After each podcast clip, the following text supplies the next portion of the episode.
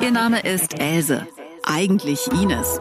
Den Namen Else haben ihr ihre Kinder verpasst. Sie ist Anfang 50 und möchte mit interessanten Menschen sprechen und ihnen Fragen aus ihrer Perspektive stellen. Eine journalistische Ausbildung hat sie nicht, aber eine ungesunde Portion Neugierde.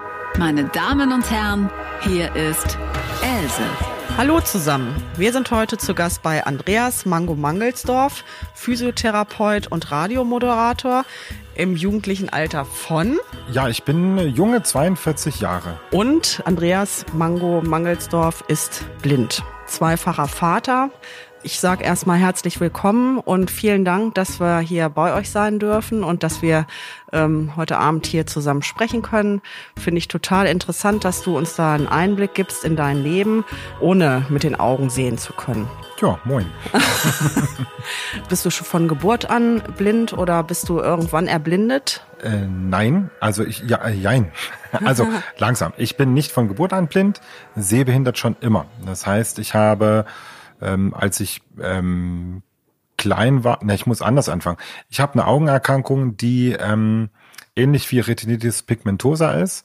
Das ist so diese, diese Standard-Blindenerkrankung so aus den 80er Jahren.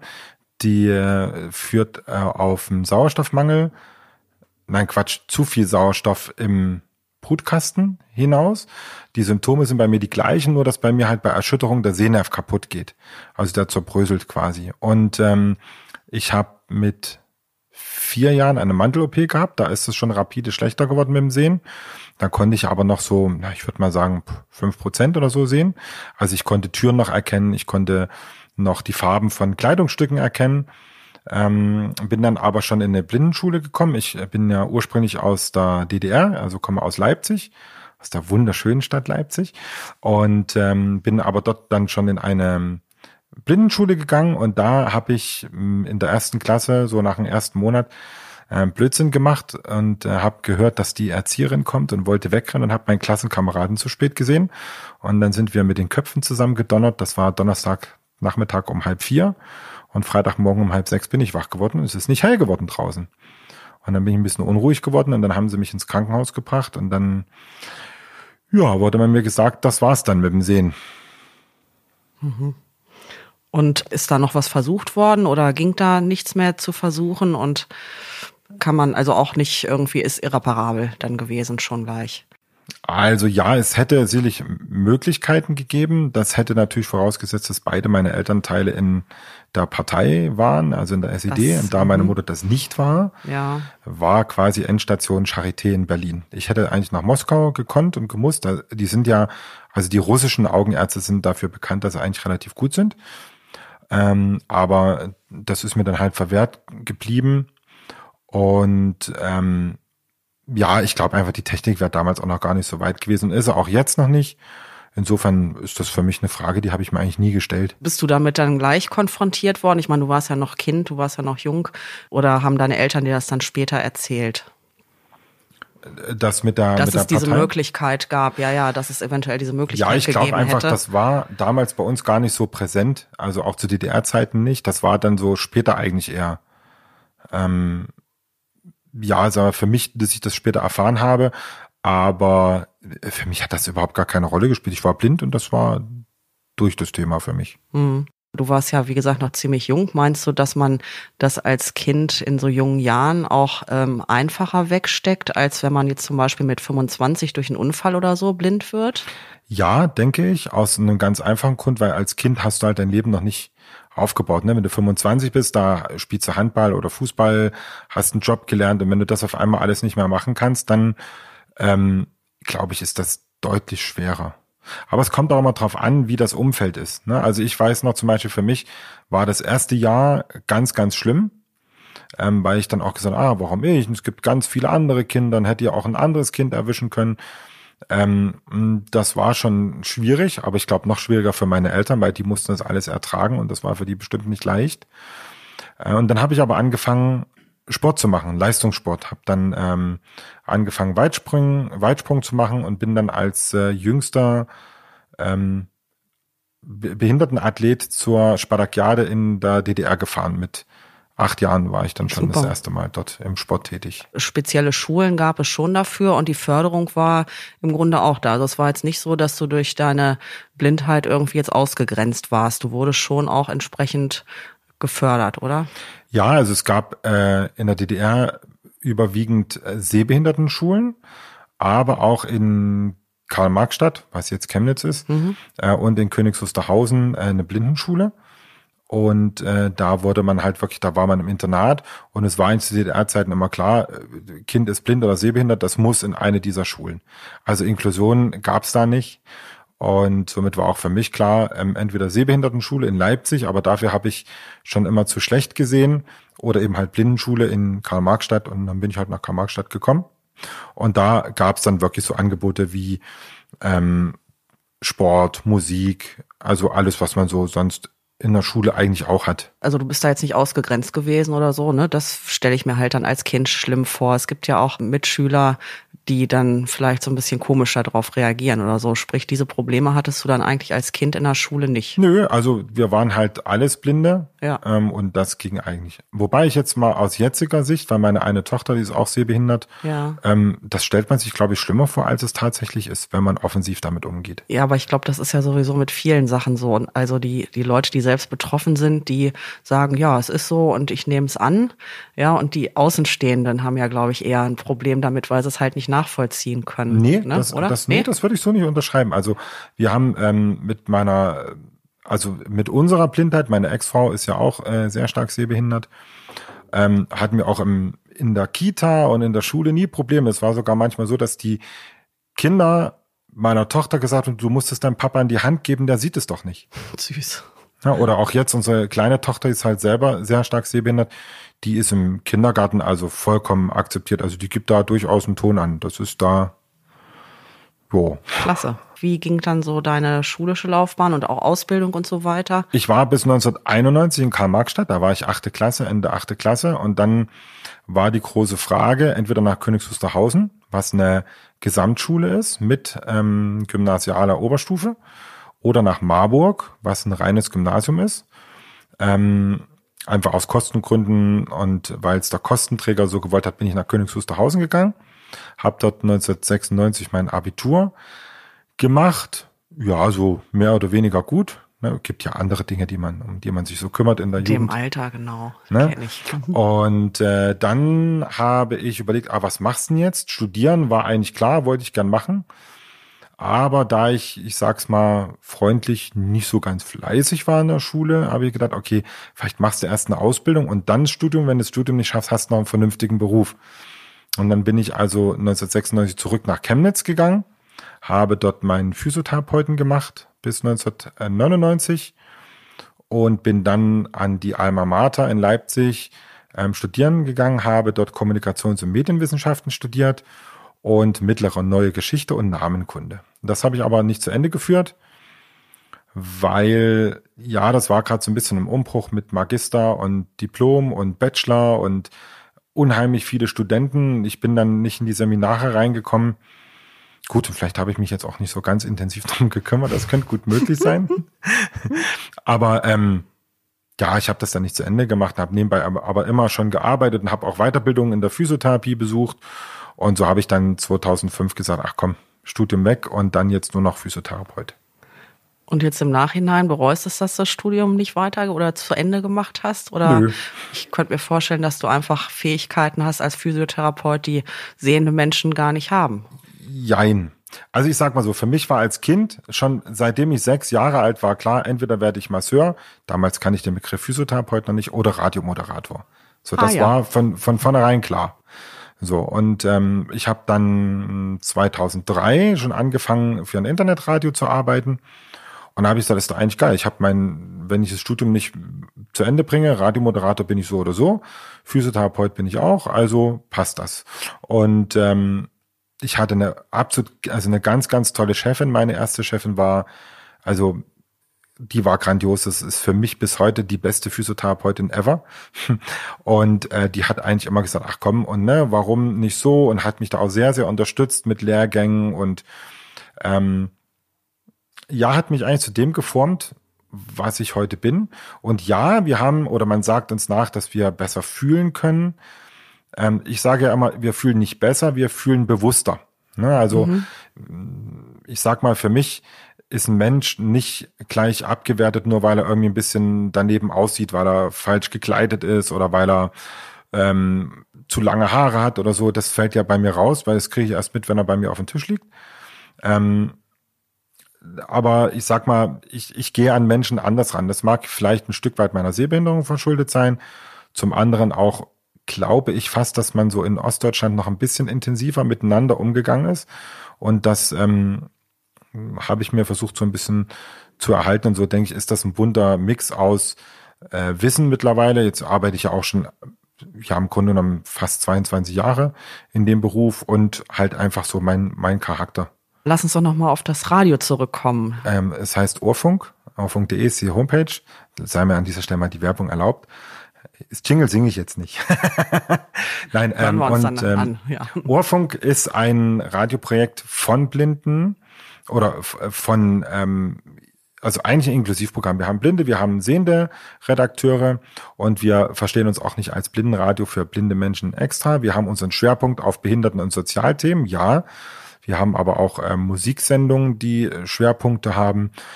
Wir versuchen einfach ein, ähm, ja, ein, ein Programm auf die Beine zu stellen, wo wir unserem journalistischen, ähm, äh, wie nennt man es jetzt schnell, unserem, unserem Anspruch Genüge zu tragen ne? und halt versuchen, so aus dieser Medienlandschaft, die es heute gibt, mit diesen ganzen Dudelfunk-Radios halt ein bisschen rauszustechen, was die Musik betrifft. So könnte man das etwa sagen. Und äh, wir sind jetzt seit 13 Jahren dabei, machen das jetzt seit 13 Jahren allesamt ehrenamtlich, nebenberuflich und ähm, schaffen es eigentlich wirklich pro Tag, naja, mindestens fünf Stunden Wortprogramm zu machen. Also das meint dann jetzt so spezielle Musiksendungen und wir haben eine Magazinsendung und am Wochenende schaffen wir es sogar auf fast ja, 20 Stunden eigentlich. Das klingt zu viel. Super. Ne, also doch, das ist schon eine Menge und das ist natürlich sehr zeitaufwendig, macht aber auch unheimlich viel Spaß. Ja, dafür, dass es von Ehrenamtlichen gemacht wird, ist das schon, schon eine Menge Aufwand. Also von den Themen her ist es dann auch buntes Programm oder seid ihr da so ein bisschen speziell? Na, wir schauen schon so ein bisschen auf die ähm, Sozialpolitik, auf die Behindertenpolitik. Ja. Wir haben in unserer Magazinsendung machen wir Servicebeiträge, wo, wo laufen welche Hörspiele und Hörfilme. Oder ähm, wir gucken auch zum Beispiel uns mal so ähm, Künstler an, was eigentlich auch eine sehr schöne Geschichte war, mal so ähm, Starporträts zu machen von vielleicht Künstlern, die man nicht so genau kennt oder halt auch von großen Leuten. Ähm, wir haben Nachrichten aus der Behinderten- und Sozialpolitik, was eigentlich auch immer sehr spannend ist. Ne? Wo, wo wird jetzt, warum eine Kasse geschlossen oder ähm, was tut sich in puncto Barrierefreiheit, Inklusion und solche Sachen. Also da sind wir schon sehr groß ähm, dran interessiert. Und musikalisch bewegen wir uns wirklich ähm, diesen wunderbaren Dudelfunk-Slogan mit 80er, 90er und von heute, die erweitern wir von 50er bis heute und da kann wirklich ähm, im Ohrfunk kannst du Helene Fischer hören, du kannst aber auch äh, ACDC hören. Also es ist wirklich ganz bunt, also bunt gemischt. Und wir machen tagsüber, versuchen wir so, ich sag jetzt mal, erweitertes Format Radio zu machen. Und ähm, die moderierten Sendungen sind aber wirklich noch redaktionell dem Moderator ähm, verbunden sozusagen. Ich habe gehört, du organisierst dich auch in einer blinden Selbsthilfegruppe. Stimmt ja. das? Ja, das stimmt. ja, trifft man sich oder wie, wie, was, was macht ihr genau? So, dann muss ich jetzt erstmal einen Schluck Kaffee trinken, das könnte länger ja, dauern. Gut. ja, freue ich mich. Wunderbar. Wir sind organisiert im Deutschen Blinden- und Sehbehindertenverband, in dem DBSV. Das ist die deutschlandweite Dachorganisation, die dann wiederum Unterorganisationen in den Bundesländern und dann in den jeweiligen Städten und Kreisen haben, könnte man so sagen. Ähm, der Auftrag, also das ist übrigens der älteste Selbsthilfeverband Deutschlands. Also den DBSV gibt es seit, ich glaube, 120, können auch 125 sein, aber so in dem Dreh. Ursprünglich ist das mal äh, ähm, gegründet worden, um halt sozusagen die Kriegsblinden zu unterstützen, um halt entsprechend ähm, ja Möglichkeiten zu finden, wie die wieder in Lohn und Brot kommen können. Heute engagiert sich da DBSV ähm, auf Bundesebene für die Bundesteilhabe, für inklusives äh, Beschulen, für ähm, barrierefreien Verkehr, öffentlichen Nahverkehr, ähm, also auf dieser politischen Ebene passiert da eine ganze Menge. Ne, zum Beispiel die Ampeln, die man unterwegs gerne hört, die immer so rumtuten und klackern. Das mhm. ist halt unter anderem Verdienst vom äh, DBSV und von den Aktiven, die das dort machen. Ähm, hier in Niedersachsen hat man vielleicht mal gehört, gab es ja vor ein paar Jahren ähm, ist mal das Blindengeld abgeschafft worden, was als Nachteilsausgleich für sehbehinderte Menschen gedacht war. Und da hat man irgendwie gesagt, ach nö, das brauchen die nicht. Und da ist das abgeschafft worden von einer gewissen Frau, die sich jetzt ja fürs EU-Parlament empfohlen mhm. hat. Ähm, äh, da hat der DBSV sehr darum gekämpft, dass das wieder eingeführt wird hier in Niedersachsen, was dann auch geklappt hat. Da gab es dann große Demonstrationen. Das gab es hier in Hannover und dann gab es das in Bremen. Und also sie sind da sehr aktiv. Das ist die eine Seite vom DBSV, ist sicherlich nicht vollständig, kann man aber gerne auch bei denen auf der Homepage mal nachlesen, ist ein äußerst breit gefächerter Verein. Und die andere Komponente ist natürlich das äh, Zusammenleben der blinden Menschen. Das heißt, in den Regionalvereinen ähm, wird dann wirklich darauf geachtet, dass man gemeinsame Aktivitäten hat, dass man mal eine Ausfahrt hat oder dass man ähm, gemeinsame Weihnachtsfeiern hat, Sommerfeste. Ähm, Im DBSV gibt es eine Sportabteilung, da gibt es ganz, ganz viele wunderbare äh, Sportarten für Blinde und sehbehinderte Menschen. Und ähm, also das ist so die zweite Schiene. Und natürlich die dritte Schiene ist auch Beratung. Ne? Es gibt vom DBSV das Projekt Blickpunkt Auge. Äh, da können Menschen mh, hm, hinkommen, die jetzt ähm, erblindet sind oder deren Angehörige erblindet sind oder vielleicht kurz davor stehen zu erblinden und kriegen dort Beratungen, wie können sie sich im Gesetzesdschungel da zurechtfinden, welche Hilfe kann man wo in Anspruch nehmen und solche Sachen. Das ist ähm, so die dritte Schiene, die man hat. Ja, ich denke auch so für die, die halt ähm, demnächst erblinden werden. Also ich kenne da jetzt gerade aktuell auch zwei Freunde von mir. Da ist das einfach schon schon wichtig, ja, die einfach jetzt auch Angst haben. Ja. Was ist das aktuelle Thema, was ihr versucht durchzubekommen, was so ganz oben steht? Ja, also ich glaube, aktuell ganz oben auf der Liste ist die Elektromobilität, die für uns wirklich mehr als gefährlich ist, wo wir arge Probleme haben mit unserem Verkehrsminister, der auf sehr seltsame Ideen kommt. Ähm, Stichwort ist hier sind die E-Scooter auf Fußwegen, ne, wo man einfach gesagt hat, das geht gar nicht. Ein Fußweg heißt Fußweg, weil das für die Füße ist und nicht für Räder. Sonst wäre es ein Radweg. Ähm, die Elektromobilität ähm, im Autobereich. Ne, es gibt heute, äh, es gibt ja ein, ein Warnsystem, das nennt sich AVAS. Ähm, das muss heute in den Autos nicht drin sein. Ne? Und das kann man auch abschalten. Und das ist natürlich für uns äh, Blinde sehr gefährlich. Das ist einfach zur Erklärung. Ein Elektroauto ist halt sehr, sehr leise und unter 20 kmh fahrend macht das Auto kein Geräusch mehr beim Fahren. Stimmt. Mhm. So, und ähm, dieses AVAS-System schaltet sich ab 20 kmh und niedriger zu und gibt dann einen Ton von sich. Weil ähm, man hört bei 20 kmh das Auto ähm, 1,8 Sekunden, bevor es zum Aufprall kommt. Das heißt, oh. das ist nicht wirklich lang. Und ähm, das ist natürlich für uns gefährlich als Blinde, die mit dem Blindenstock gekennzeichnet sind, aber noch viel, viel schlimmer eigentlich für ältere Menschen, die halt eben keinen Blindenstock Richtig. haben und trotzdem sehr eingeschränkt sind. Ja. Und ähm, vielleicht möglicherweise auch noch höreingeschränkt sind. Und dann ist das wirklich ein, ein, eine Riesengefahr. Ist mir selbst schon so gegangen. Also das ist einfach so, ja, die hört man nicht und plötzlich sind sie da. Ich möchte nochmal drauf zurückkommen, so früher und heute, wie du das in der Kindheit, du hast von deinen Kindern erzählt. Ähm, eine Tochter ist, glaube ich, in der Schule und eine ist jetzt noch im Kindergarten. Die kommt aber. Ähm, ah ja. Im August. Und da jetzt so die Unterschiede von damals und heute. Ich meine, gut, es ist sicherlich wesentlich besser geworden. Äh, Inklusion ist natürlich inzwischen da. Ja, das ist immer so eine Sache. Da habe ich mir nach, also so richtig abschließend habe ich da für mich kein, keine Meinung. Ich bin eigentlich schon der Meinung, dass es so ähm, Einrichtungen, wie ich sie damals besucht habe, also Blindenschulen mit Internaten geben sollte, weil es halt einfach Dinge gibt, die man als Kind, als Heranwachsender, als Jugendlicher besser mit ähm, Menschen bespricht, die die gleiche Problematik haben, sage ich mal so. Andererseits war mein Problem damals zum Beispiel, ich war halt ähm, aller 14 Tage dann mal das Wochenende zu Hause, wobei wir hatten ja noch Samstagunterricht, das heißt, ich war im Grunde genommen 24 Stunden zu Hause. Das war natürlich, äh, um Freunde zu finden zu Hause in der Heimat, war das ja bei weitem nicht ausreichend. Also man war wirklich aus dem sozialen Umfeld raus, was heute wiederum sehr gut ist, weil so kennt man aus ganz Deutschland irgendwen und wenn du mal ein Konzert in München besuchen willst, dann hast Stimmt. du jemanden, wo du schlafen kannst. Ja. Das ist das Schöne. Aber ich sag mal, mm, so Bekannte und Freundschaften am Heimatort hatte ich eigentlich gar nicht. Und das ist schon irgendwie auch so ein Nachteil. Ne? Das ist der Vorteil wiederum von der Inklusion.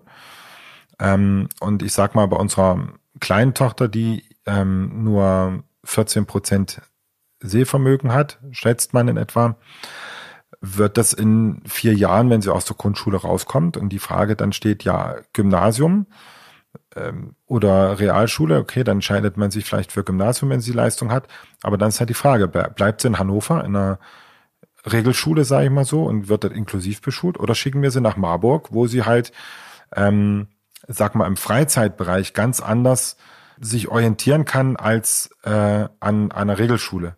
Na, es gibt halt so verschiedene Behindertensportarten, zum Beispiel Goalball, Torball, Blindenfußball, Showdown, um da mal ein paar zu nennen. Showdown ist eine Art äh, Tischtennis und Airhockey-Mischung, könnte man fast so sagen. Ja, das kann dir an der Regelschule keiner bieten. Genau, das ist es. Ich meine, du bist da ja betroffen, weil du selbst jetzt ein Kind da in der Schule hast.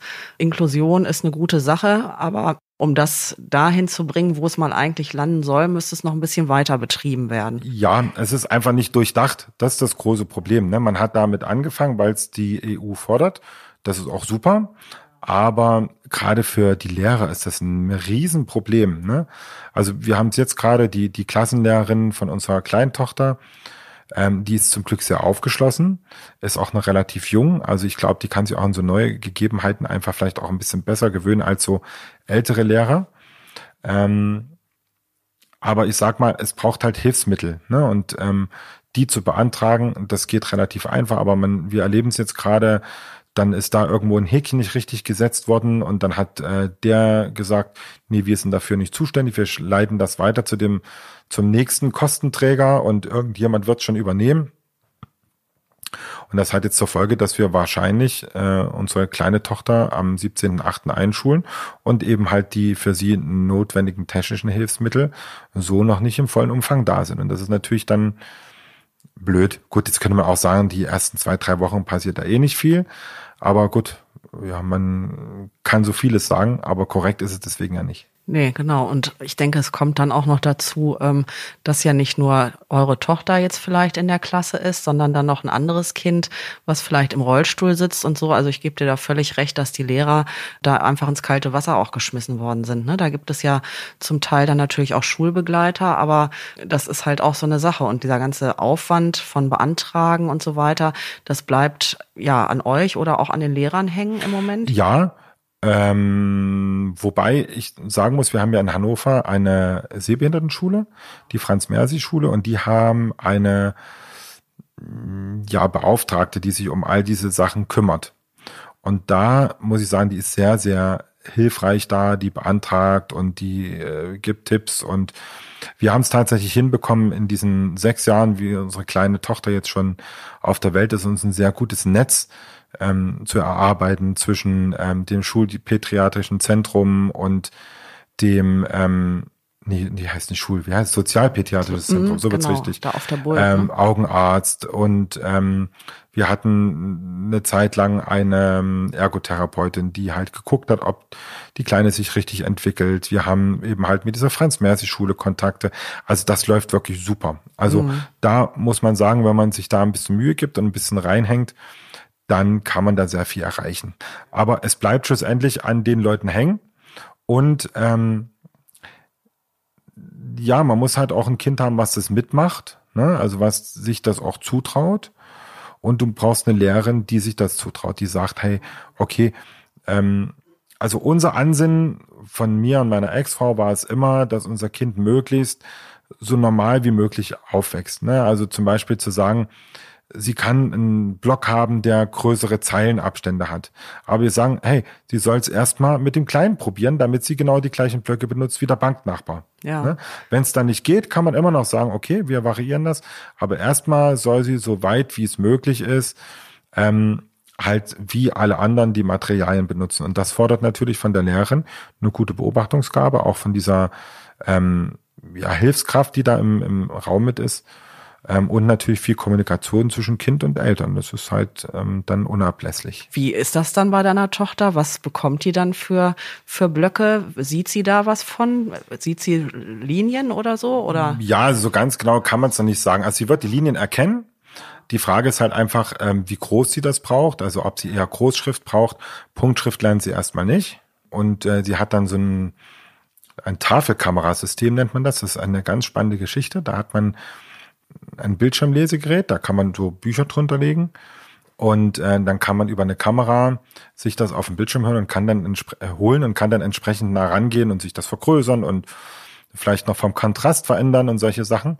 Und dieses Tafel, Tafelkamerasystem, das wird dann angeschlossen und äh, filmt quasi die Tafel und überträgt das auf den Bildschirm. Super, ja, sowas äh, habe ich leider auch noch nie gehört. Das ist ja total interessant. Ja. Da werde ich auch gleich nochmal drauf kommen. Ich wollte nochmal eben was zu den Kindern, das würde mich so interessieren. Ihr seid ja inzwischen eine Patchwork-Familie. Ähm, ein größeres Kind ist auch noch mit dabei. Ist wie alt? 16. Ah ja, ähm, wie, wie funktioniert das? Also ich meine, ich kann mir vorstellen, wenn man halt ein kleines Kind hat, so sagen wir von mir aus bis zwei oder drei, dann ist man egal, ob man blind ist oder nicht, man ist Eltern und man führt natürlich dieses Kind, man betreut dieses Kind.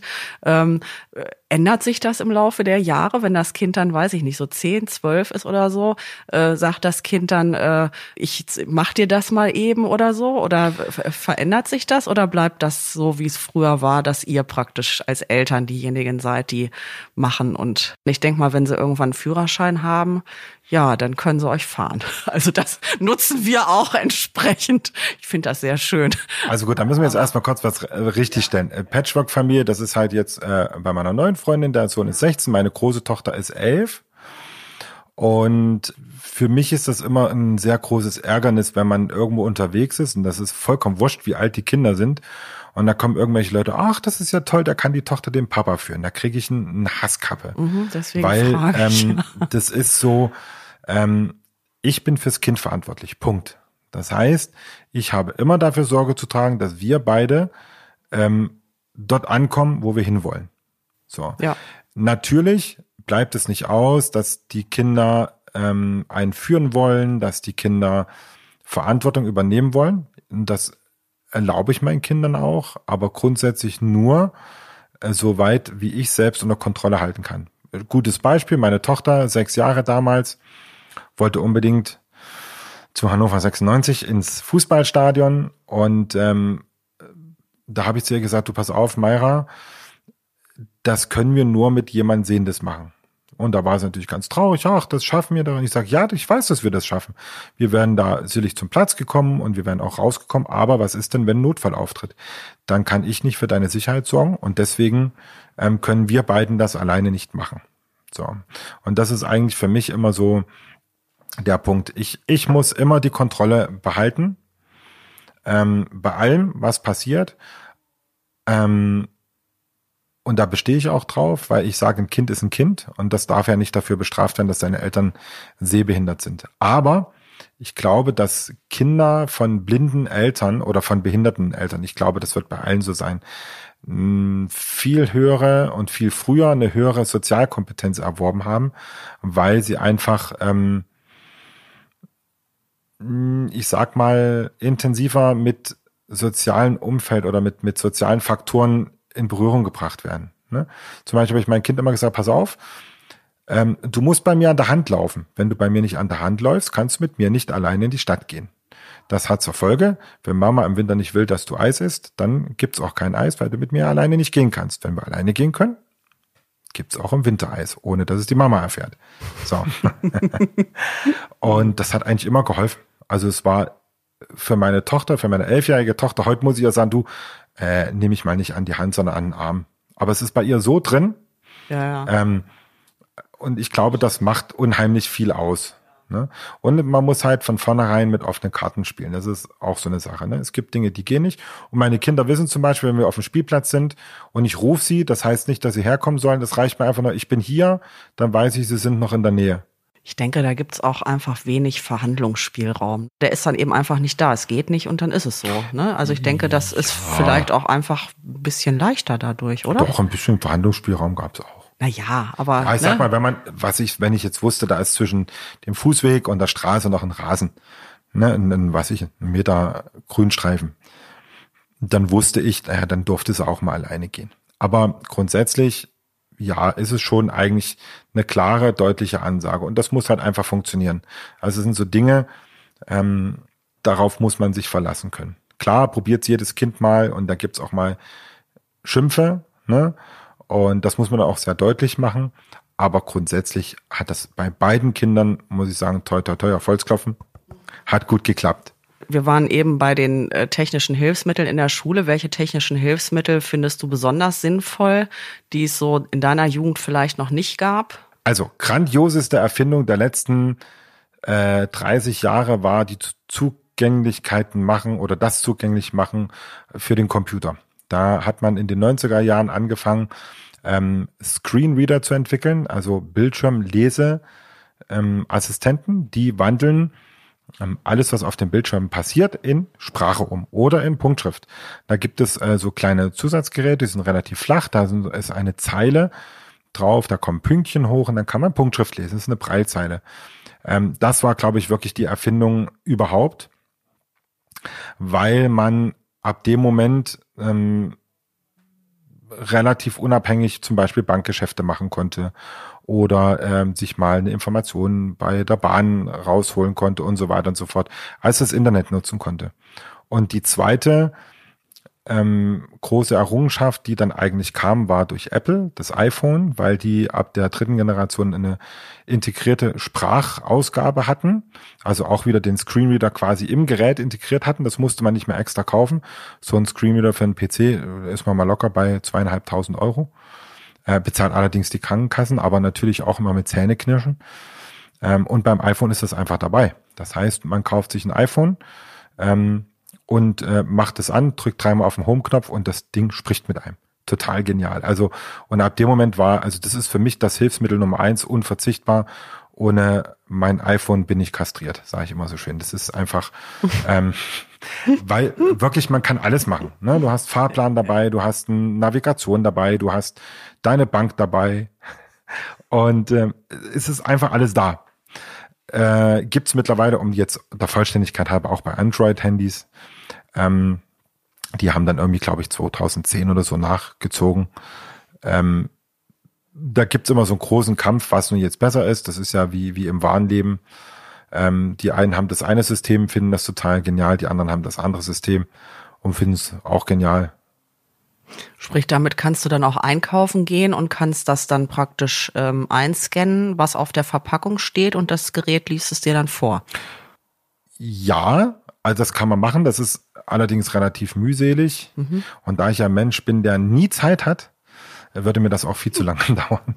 Also da ist tatsächlich für mich das Allerbeste, jemand vom Geschäft mir zu holen und zu bitten, dass er mit mir eben schnell mal einkaufen geht. Und da ich ja grundsätzlich ein kommunikativer Mensch bin, ähm, wer hätte das jetzt gedacht, dann ähm, ist das, finde ich, immer die schönere Variante. Ähm, was es noch für ein wichtiges Hilfsmittel gibt, ist natürlich unseren Stock. Ne, der weiße Stock, den man ja kennt, ist jetzt nicht wirklich technisch, ähm, aber ist natürlich auch unverzichtbar, äh, jeden Tag im Einsatz. Und was auch ganz toll ist, äh, das kann das iPhone auch oder das, das Handy, aber es gibt, ein Zusatz, also es gibt so ein kleines Gerät, das nennt sich ähm, ein Farberkennungsgerät. Und das Schöne ist bei dem Ding, das halte ich an meine Klamotten ja. und dann sagt er mir, dieses T-Shirt ist bla bla bla.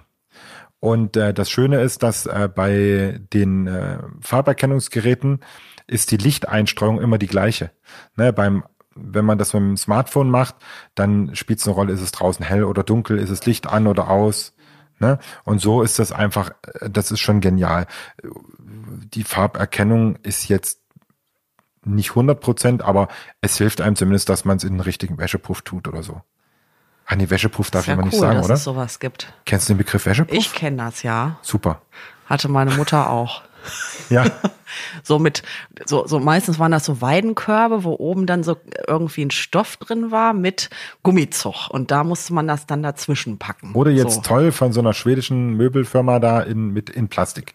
Mit Deckel. Klappt Ja, zu, ist Wäsche weg. Ja, aber früher war das ja noch. Also Ja. ich kenne den noch so. Das ähm, war genial, das Ding, ja. Konnte man dann auch dann die Wäsche damit zur Waschmaschine tragen, genau. So Alltagssituationen, wo wir jetzt schon bei Einkaufen sind und so, was, was ärgert dich so im Alltag, äh, wo du sagst, also da, ne, das müsste so nicht sein, das könnte bitte schön besser sein. Äh, Wie lange wollten wir das jetzt? Bis morgen früh? ja. Also Situation. Es gibt ähm, etwas, was mich wirklich total abnervt, ist ähm, Menschen, die einem sicherlich ganz lieb gemeint helfen wollen, aber aus der Entfernung rufen, Achtung! So, Punkt eins, ich weiß gar nicht, dass ich gemeint bin, das kann ich erraten. Und Punkt zwei, worauf soll ich denn achten? Stufe, Richtig. Pfeiler, es ist ein bisschen, da denke ich mir so, hm.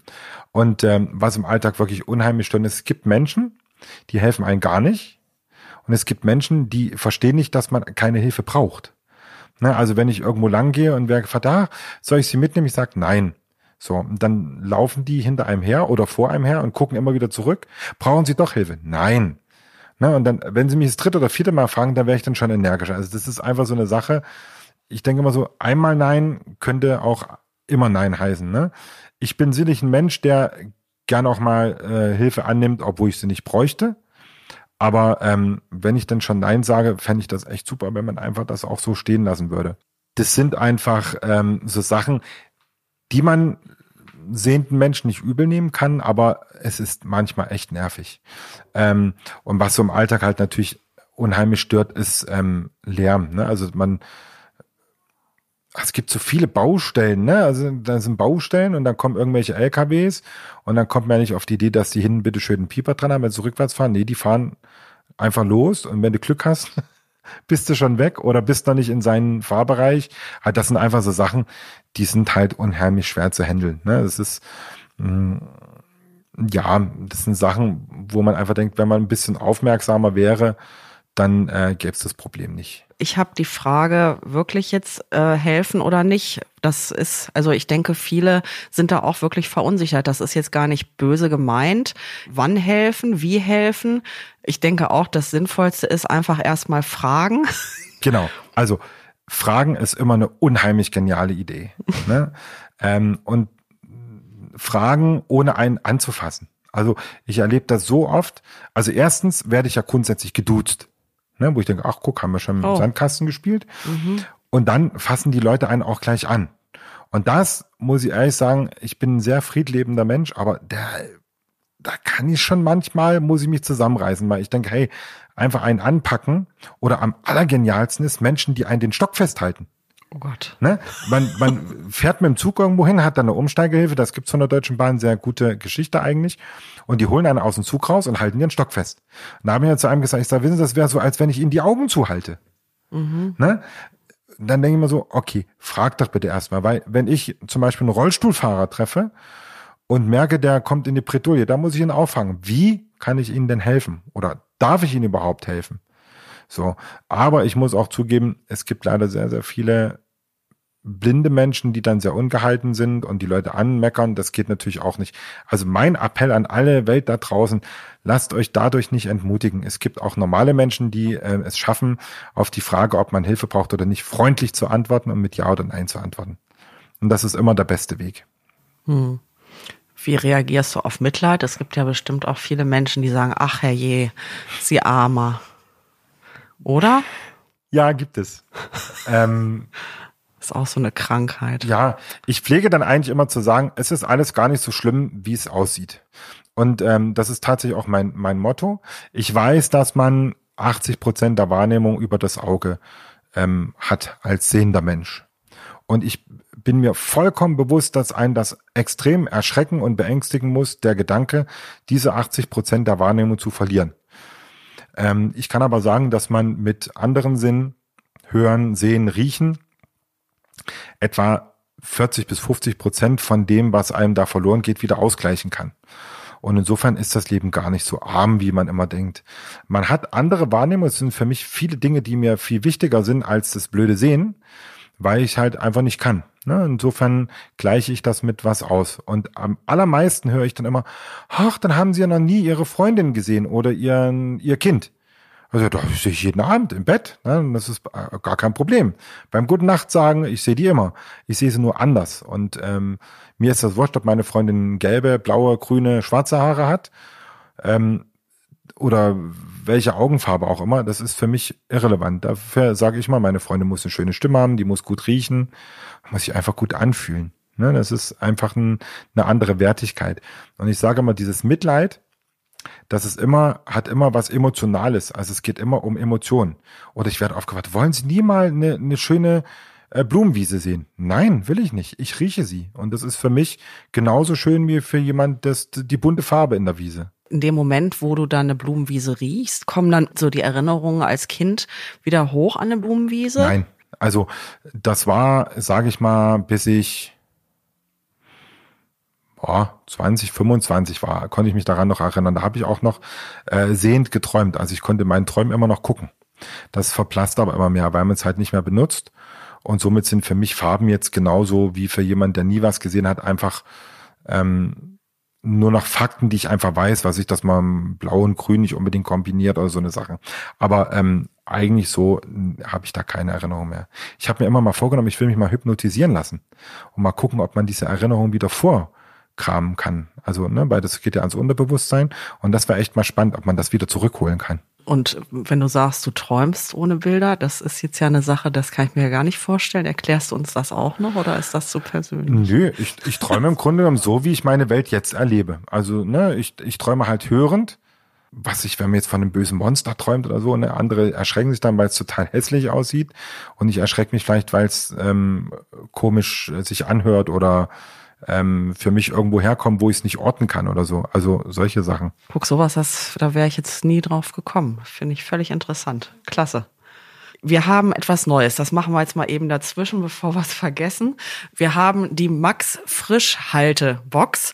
Ähm, das ist eine Box, da sind Zettel mit Fragen drin und du darfst jetzt so eine Frage, die kann ich jetzt also nicht beeinflussen. Ähm, da darfst du jetzt mal eine ziehen und dann würde ich dir diese Frage stellen. Ich mache jetzt mal Autodeskription. Ich greife nach links, habe hier eine Box, wie so eine Art Lostrommel und habe, ich finde, dieser Zettel fühlt sich total genial an werde den jetzt auffalten und reiche den mal an die Else weiter und sie wird jetzt eine wahrscheinlich sehr philosophische Frage stellen. Das weiß ich nicht. Was tust du nicht für Geld? Das kann ich jetzt gar nicht sagen. Mein spontaner Einfall. Was ich nicht für Geld tun würde tatsächlich ist, ähm,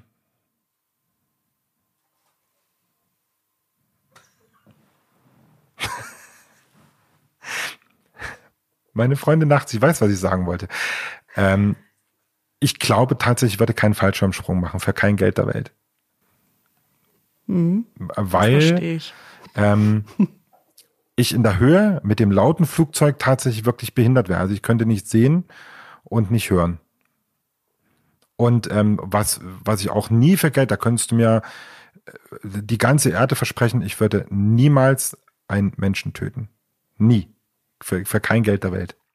Komm, ich ziehe noch einen. Das Gut, dann kommt jetzt, jetzt Frage. Nummer zwei. Da ziehst du bitte noch mal einen Zettel. Du wirklich richtig stehst, siehst du, wenn der Zettel aufgeht. Guck. Mhm. Der fühlt sich, ah, der fühlt sich auch hervor. Das wird jetzt die philosophische Frage. Oh, das ist eine längere Frage, Frage Guck, jetzt. Ja. Ich wusste es. Ich hab's Möchtest gefühlt. du lieber tot sein oder noch als ein gesundes Tier weiterleben? Und als welches? Ach, du Schreck. Gut, dass die Frage nicht von mir, sondern von Herrn Max Frisch ist. Ja, der Herr Frisch.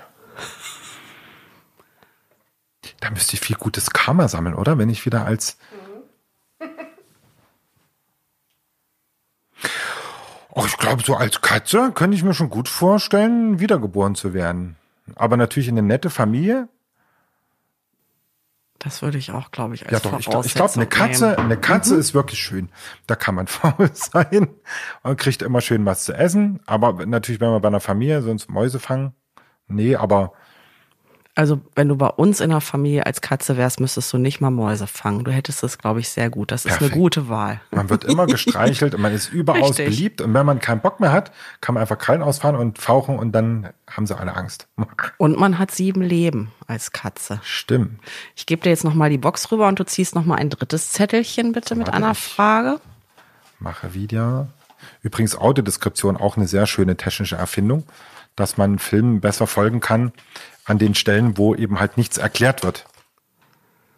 Der ist falsch rum, oder? Nö. Wie viel Geld möchtest du besitzen?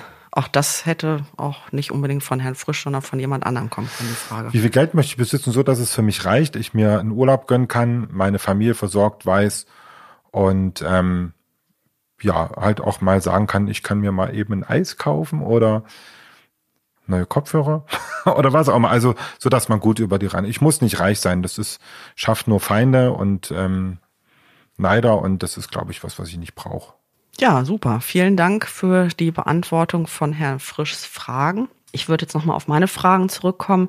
Hat sich im Umgang mit, mit blinden Menschen von früher, als du so ja, Kind warst, bis jetzt etwas verändert? Hat sich da die Toleranz vielleicht auch verändert oder? Also es hat sich im öffentlichen Leben sehr viel verändert. Man gibt sich schon wirklich viel Mühe, es gut zu machen. Und das wir wieder bei dem Thema Autodeskription. Ähm, mittlerweile sind die öffentlich-rechtlichen Fernsehsender, die ganz, ganz viel ihre Filme halt mit dieser Audiospur belegen. Also für die, die es einfach nicht kennen, ähm, um es jetzt nochmal ausführlicher zu erklären, ähm, ein Film lebt ja ganz oft von visuellen Geschichten. Das heißt, ähm, was nehmen wir als Beispiel Sissy zum Beispiel, ne? Dieser wunderschöne Schnulzenfilm. ähm, der lebt natürlich davon, dass man weiß, welche schönen Kleider die anhat, welche tolle äh, Garderobe der König hat und so weiter und so fort. Das würde einem als Blinden vollkommen ähm, entgehen. Und da hat man irgendwann mal angefangen, ach, man könnte ja einen kurzen Text dazu schreiben, der in die Dialogpausen gesprochen wird, um mir genau diese Informationen zu geben. Ne? Und das ist eigentlich eine ganz, ganz tolle Geschichte. Und ähm, das zeigt eigentlich so ein bisschen symbolisch, dass wir doch es mittlerweile geschafft haben, so eine, eine Akzeptanz herzustellen. Ähm, und was mir sehr, sehr positiv auffällt, das ähm, muss ich sagen, dass gerade die jüngeren Menschen, also die, die Teenager, wo man echt denkt, das sind alles so Rotzlöffel, ne, und ähm, können nur rummeckern und sich nur daneben benehmen, aber ganz, ganz oft kommen ähm, gerade die und sind sofort dabei, geh mal zur Seite, können wir ihnen helfen. Ne? Also die wirklich da sehr, sehr aufmerksam sind. Und da denke ich manchmal, da können sich so manche Menschen, die 40, 50 sind, ähm, durchaus eine ganz, ganz dicke, fette Scheibe von abschneiden. Also das mhm. hat sich schon gewandelt auch, ja. Woran erkennst du, wie Menschen sind? Zum Beispiel, wenn jemand unehrlich zu dir ist oder so. Erkennst du das so vom Tonfall oder also ich meine, ich habe da auch Schwierigkeiten mit. Das also ich sag mal so, ich habe die These aufgestellt, dass Menschen in der Regel durch ihr Aussehen, durch ihre Optik sehr viel kaschieren können. Ne? Ziehst dir ein paar gute Klamotten an mhm. und schon bist du ein ganz, Stimmt. ganz toller Mensch. Ja. Die Stimme können die meisten nicht, ähm, nicht wirklich verändern, ne? sei denn du bist vielleicht Schauspieler oder so. Also die verrät einen ganz, ganz oft. Ähm, ich bin so ein Mensch, ich behaupte von mir, dass ich eine relativ gute Menschenkenntnis habe. Und ähm, ich höre das tatsächlich an der Stimme und an der Wortwahl, so würde ich das vielleicht sagen. Wir hatten zum Beispiel, ich hatte das traurige Vergnügen, 2010 einer äh, Insolvenz beiwohnen zu dürfen. Da ist mein damaliger Chef ähm, pleite gegangen und da hatten wir einen Anwalt, der ähm, die Frau vom Chef vertreten hat. Und das war so ein, ja, wie habe ich damals gesagt, der benimmt sich wie so ver verarmter britischer Landadel. Oh Gott. das war so, ähm, ja, der war so, so allglatt, einfach so, so, äh, man hat immer gemerkt, dass jeder Frage ausgewichen, ne? wenn es konkreter wurde, ähm, ist er, ja, hat er versucht, Ausflüchte zu finden, aber ich bin dann ja da bin ich ja Kumpel wie Sau. Ich habe dann ja immer wieder die gleichen Fragen gestellt. Irgendwann ging es ihm so auf die Nerven, äh, dass er sich dann danach sogar bemüßigt sah, mit mir ein Einzelgespräch zu führen. Ich habe ihm dann gesagt, ich wüsste nicht, was wir beide gemeinsam zu bereden hätten. Mhm. Und das war einfach, also da merkte man einfach ganz klar anhand der Wortwahl, anhand der Stimme, dass ähm, dass der uns alles andere als wohlgesonnen war. Also das kriegt man schon mit. Trefferquote ist natürlich wie bei allen äh, durchwachsen. Hm wenn du jetzt irgendwie eine neue Sache hast, die du noch nicht gesehen hast, die auch so ziemlich neu ist, wo du noch nicht irgendwie durch andere was von gehört hast oder so, wie gehst du da dran? Wie, wie entwickelst du dir so ein Bild von so einer neuen Sache? Das also du meinst es von einem Gebäude oder sowas? Ja, oder einen neuen Gegenstand in der Wohnung oder so, den du jetzt auch noch nicht kennst. Also wirklich so eine Neuerung. Also das hängt immer ein bisschen davon ab, wie groß der Gegenstand ist. Wenn es jetzt wirklich in der Wohnung ist, dann einfach anfassen, abfühlen und gucken. Ja. Und ich bin auch immer sehr neugierig und wo es, wenn es Knöpfchen gibt, da bin ich immer gerne am Spielen. Das ähm, geht meistens gut. Ähm, und bei größeren Sachen, also wenn es jetzt wirklich um Gebäude geht oder um, um, um Städte, dann ähm, ist es tatsächlich sehr viel so die, die Atmosphäre, die Umgebung ähm, aufsaugen. Ähm, ich habe letztes Jahr zum ersten Mal eine Kreuzfahrt gemacht und ähm, war unter anderem auf Korfu und ich fand Korfu total toll. Aber ich kann ehrlich gesagt nicht sagen, warum. Also es ist so für mich ähm, einfach eine, erstens das Klima total toll, die Menschen vollkommen entspannt, ähm, aber auch so die, die, ja, die Bauweise. Jetzt wird gleich die Frage kommen, ja, was finde ich denn an der Bauweise gut, ne? Ich kann es ehrlich gesagt nicht, aber es ist die ganze Atmosphäre, dieses, ähm, ja, wie die Menschen sich unterhalten, wie die Stadt, ob sie groß, klein ist, ob sie Gassen hat oder Straßen. Ne? Also zum Beispiel Paris. Ich war 1994 in Paris. Ich kann bis heute nicht nachvollziehen, wie man diese Stadt Stadt der Liebe nennen kann. Das ist, äh, ist mir verborgen geblieben. Ähm, es ist eine kalte Stadt einfach. Die Menschen sind kalt. Die einzigen, die tatsächlich da äh, ein bisschen emotionaler sind, das sind die ähm, Schwarzen. Mhm. Ne? Also das ist schon, das war, also Stadt der Liebe ist für mich nicht nachvollziehbar. Hm.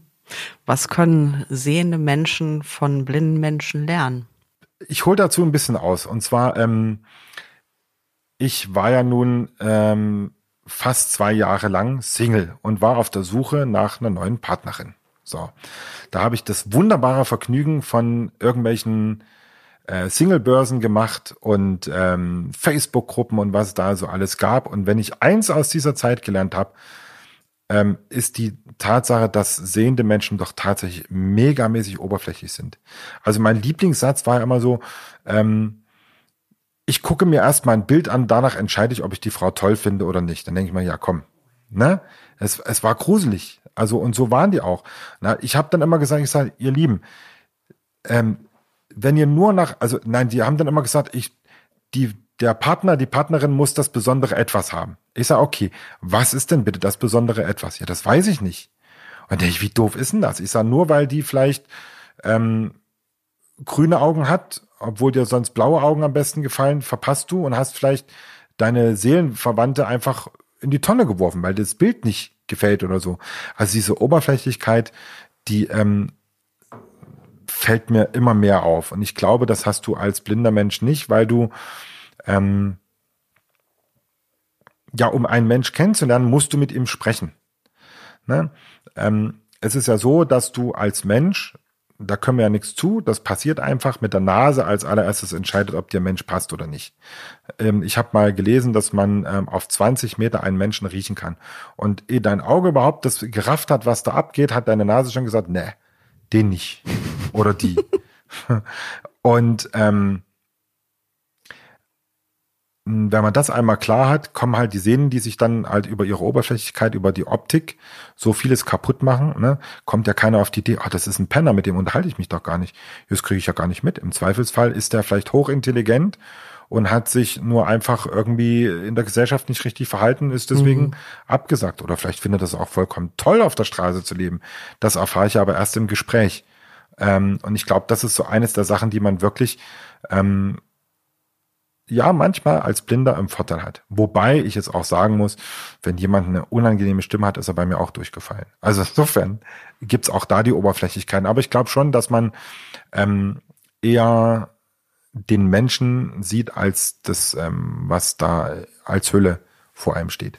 wo wir bei dem Thema Partnersuche sind, ähm, wie, wie funktioniert das? Also ich meine, gut, Tinder halte ich sowieso jetzt persönlich nicht so viel von, aber es gibt Partnerportale und so. Ist es schwieriger? Also ich sag mal so, alle diese Plattformen wie Tinder oder äh, Lofo oder wie sie auch immer heißen, haben für mich das, das größte Manko an diesen Plattformen ist, dass man sich ähm, wie in so einem Katalog jemand aussucht, den schreibt man an und kriegt eh keine Antwort. So, also zumindest als Mann. Ich glaube, da hat man es als Frau tatsächlich einfacher, wenn man da Leute anschreibt. Das hat aber, glaube ich, entwicklungspolitische Dinge. Nein, ähm, besser finde ich die Möglichkeit, wo man äh, schreiben kann. Also wo man über Foren, über ähm, vielleicht Chats die Menschen kennenlernt. Deswegen war für mich Facebook eine gute Idee, weil ähm, da habe ich dann tatsächlich so Leute gehabt, wo ich dachte so, ach guck mal, die schreiben eigentlich relativ sympathisch. Ne? Mhm. Bei Tinder hast du halt einfach, ja, da werden die Hobbys abgefragt und dann äh, vielleicht noch irgendwelche Eckdaten, die, die sagen wir von der Optik her passen müssen oder wie auch immer, keine Ahnung, also solche Sachen. Ja, aber da erfährst du über den Menschen nichts. Deswegen war für mich, ich habe das selbst mal ausprobiert. Ähm, das Witzige war, ich hatte mal, ich weiß gar nicht mehr welchen Dating-Ding das war. Da habe ich eine Frau angeschrieben und die war erstmal ganz erstaunt, wieso, ich kann doch gar nicht am Computer. Ich könne ja gar nicht blind sein, weil ich am Computer sitze. Oh oh. Und da habe ich gesagt, ja, klar geht das, habe das dann erklärt. Sie hat mir es nicht geglaubt. Hm. So. Ähm, und was für mich ähm, das größte Manko ist, ich habe ganz bewusst nie ein Foto von mir in mein Profil eingestellt, weil ähm, ich wollte, dass die Menschen mich mögen, nicht nach einem Bild nach, sondern ähm, weil ich ich bin. Und damit kommen überhaupt die meisten nicht klar. Ne? Ach, du siehst wohl so hässlich aus, weil, weil du kein Foto reinmachst. Ne? Also solche Sachen. Und das ist so ähm, wirklich so ein großes Problem. Aber das ist die Zeit heutzutage. Ne? Das ist, ich meine, wir haben in Hannover nicht umsonst 51 Prozent der Haushalte als Single-Haushalte. Ähm, ich war mal beispielsweise auf einem, auf einem Single-Treffen. Es war grandios. Ich habe nur nach einer, ich bin da mit einer Bekannten hingegangen und ich habe nach einer Stunde gesagt, wir können eigentlich gehen. Das geht überhaupt gar nicht. Es war also. Wieso? Ah, das war so Schwanzvergleich. Also, wie soll ich sagen? Anders Da wollte jeder besser sein als der andere, hat einen nach dem anderen Fett aufgetragen. Und ich habe gedacht, ihr, ihr kriegt gar nicht mit, wie, wie blöd ihr euch benehmt. So, die Frauen haben dann ähm, über lautes Lachen sich versucht, das war ein bisschen wie bei einer Vogelbalz, ne, wo äh, je, je lauter ich zwitscher, desto besser komme ich an. so kam ich mir dann vor. Und das Bier war teuer, das war ja viel schlimmer. Sehr schön. Gut, also wo, wo, was ist so dein Bereich, wo du sagst, so lernt man am besten jemanden kennen? Als ich glaube, das ist nicht nur als Blinder. Als, doch, ich glaube, ich, da nein, kommen wir auf einen Nenner. Das, das klassische Problem ist tatsächlich, dass du als Blinder selten alleine irgendwo bist. Also, ähm, ist ja so, wenn man zu zweit irgendwo auftritt, tritt man ja als als ähm, als Bund auf, als also als äh, Gemeinschaft. Ne? Und deswegen ist es schwer, da Leute tatsächlich kennenzulernen. Ähm, deswegen ist so dieser Klassiker, mal ins Café gehen, wobei ich mir, ich weiß gar nicht, wie oft man im Café jemanden kennenlernt, also wie da die, die Dating-Rate ist. Aber ähm, ich denke, das Klassischste ist wirklich auf irgendeiner Party mit sich mit jemandem unterhalten und dann halt ähm, ja, versuchen, ähm, da Kontakt herzustellen. Wobei ich sagen muss, mein Problem ist wirklich in, in solchen Fällen immer, dass man sein Gegenüber nicht sieht. Ne? Also da fehlt einem die Audiodeskription. Ne? Dein Gegenüber lächelt dich gerade an. Das kann ich Stimmt, eiskalt richtig. ignorieren. Ja, ja. Ne? Mhm. Oder ganz klassisches Problem, die Leute gehen an der Straße an dir vorbei und du kriegst ja gar nicht mit.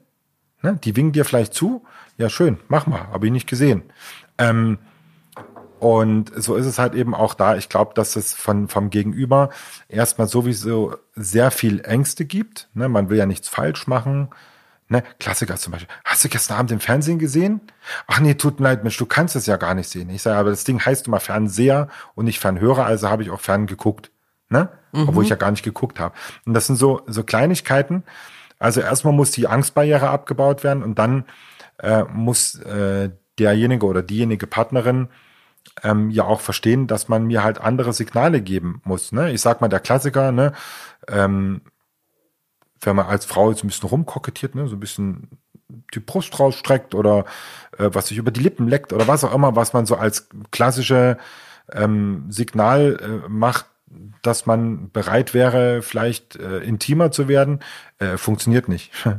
Das ähm, muss man halt dann verbalisieren. Ich glaube, das macht es halt wirklich schwer. Hm. Egal ob blind oder nicht blind.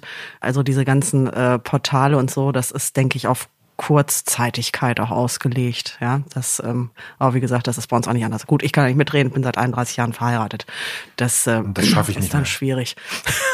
Wir haben noch die andere Rubrik. Else lässt Fragen fragen. Und die erste Frage kriegt wie immer meine kleine liebe Freundin Palina, fünf Jahre alt. Warum bist du blind? Tja, Padina, warum bin ich blind? Weil ich, als ich auf die Welt gekommen bin, hat mein Auge oder war mein Auge kaputt. Das ist einfach ähm, passiert und das kann keiner reparieren und deswegen sehe ich heute nichts. Wir haben noch eine weitere Hörerfrage von Nico. Mich würde interessieren, ob du dir Farben im Kopf vorstellen kannst oder ob es da Unterschiede für dich gibt, beziehungsweise ob für dich alles schwarz ist. Ja, Nico, gute Frage, die kriege ich ganz oft gestellt. Ähm, es ist nicht schwarz. Und jetzt weiß ich, dass die nächste Frage kommt im Kopf schon. Ja, was ist es dann?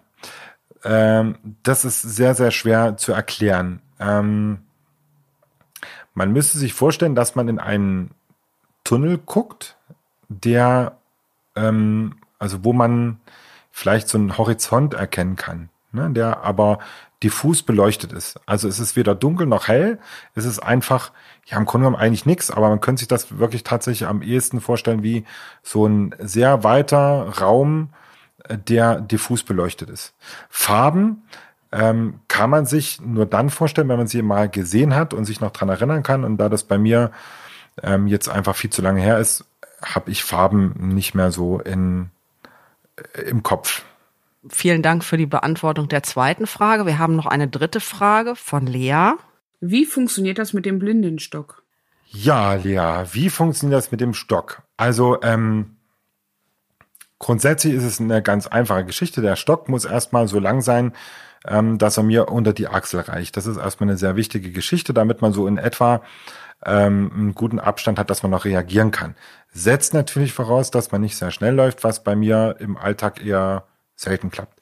Ähm, der Stock wird immer entgegengesetzt des Beines ähm, getippt, also habe ich das früher noch gelernt, dann tackert man den so auf, ne? Und zwar immer, wenn ich das rechte Bein nach vorne setze, muss ich nach links tackern, sage ich jetzt mal so.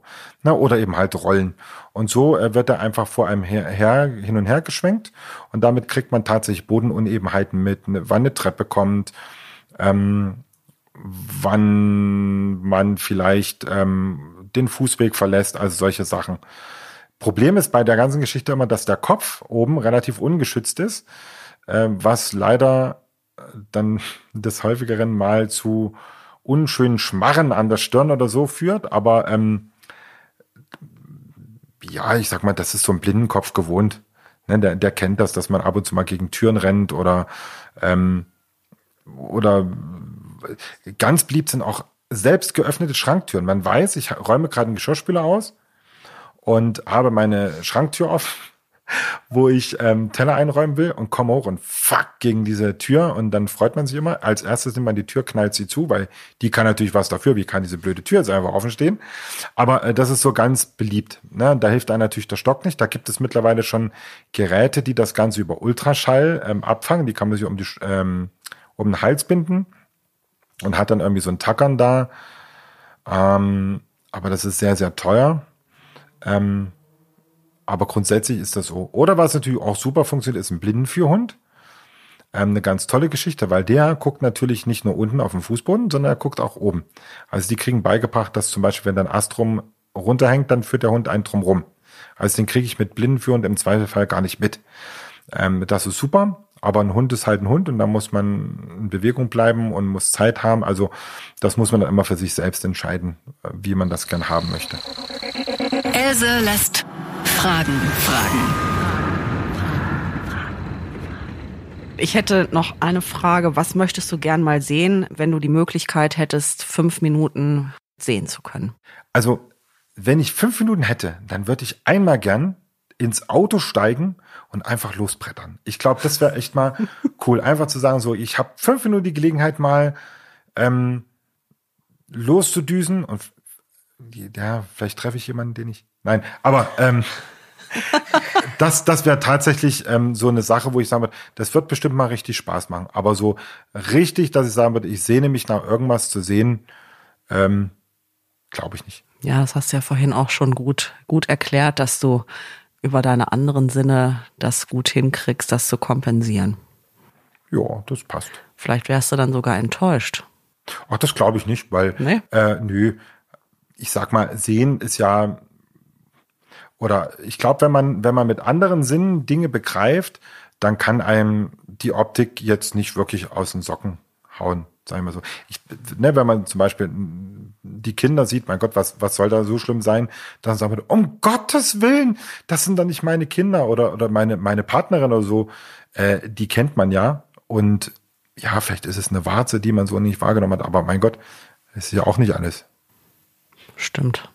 Ich möchte mich ganz, ganz herzlich für dieses super Gespräch bedanken. Ich habe heute Abend hier ganz viel gelernt. Ich würde mir wünschen, dass manch einer, der sehen kann, von der Art, von dem gefühlvollen Umgang mit anderen Menschen etwas abbekommen würde. Ich fand es einfach total klasse und möchte mich ganz, ganz herzlich bedanken. Ja, sehr, sehr gerne. Ich danke für die Plattform und möchte nochmal an alle Hörer abon äh, abonnieren. Appellieren heißt es richtig. Wenn Fragen sind, nie scheuen zu fragen. Es ist immer leichter, jemand, der betroffen ist, mal zu interviewen und nachzufragen. Ich finde, dumme Fragen gibt's ja sowieso nie. Aber es ist immer besser zu fragen, als sich irgendwas auszureimen, wie könnte es denn sein. Das habe ich in, in allen Einrichtungen, wo unsere Kinder waren, immer gesagt, wenn die Eltern kommen, wenn die Erzieher kommen, fragt nach. Und äh, bei den Podcast-Anbietern gibt es diese wunderbare Kommentarfunktion, die kann man gern benutzen und ich bin mir ziemlich sicher, dass ihr die Fragen mir weiterleitet und dann äh, kann man da auf schriftlichen Weg nochmal durchaus auch Antworten geben. Das machen wir auf jeden Fall sehr gerne. Vielen, vielen Dank. Vielen Dank auch an euch. Abonnieren nicht vergessen und bis zum nächsten Mal, eure Else.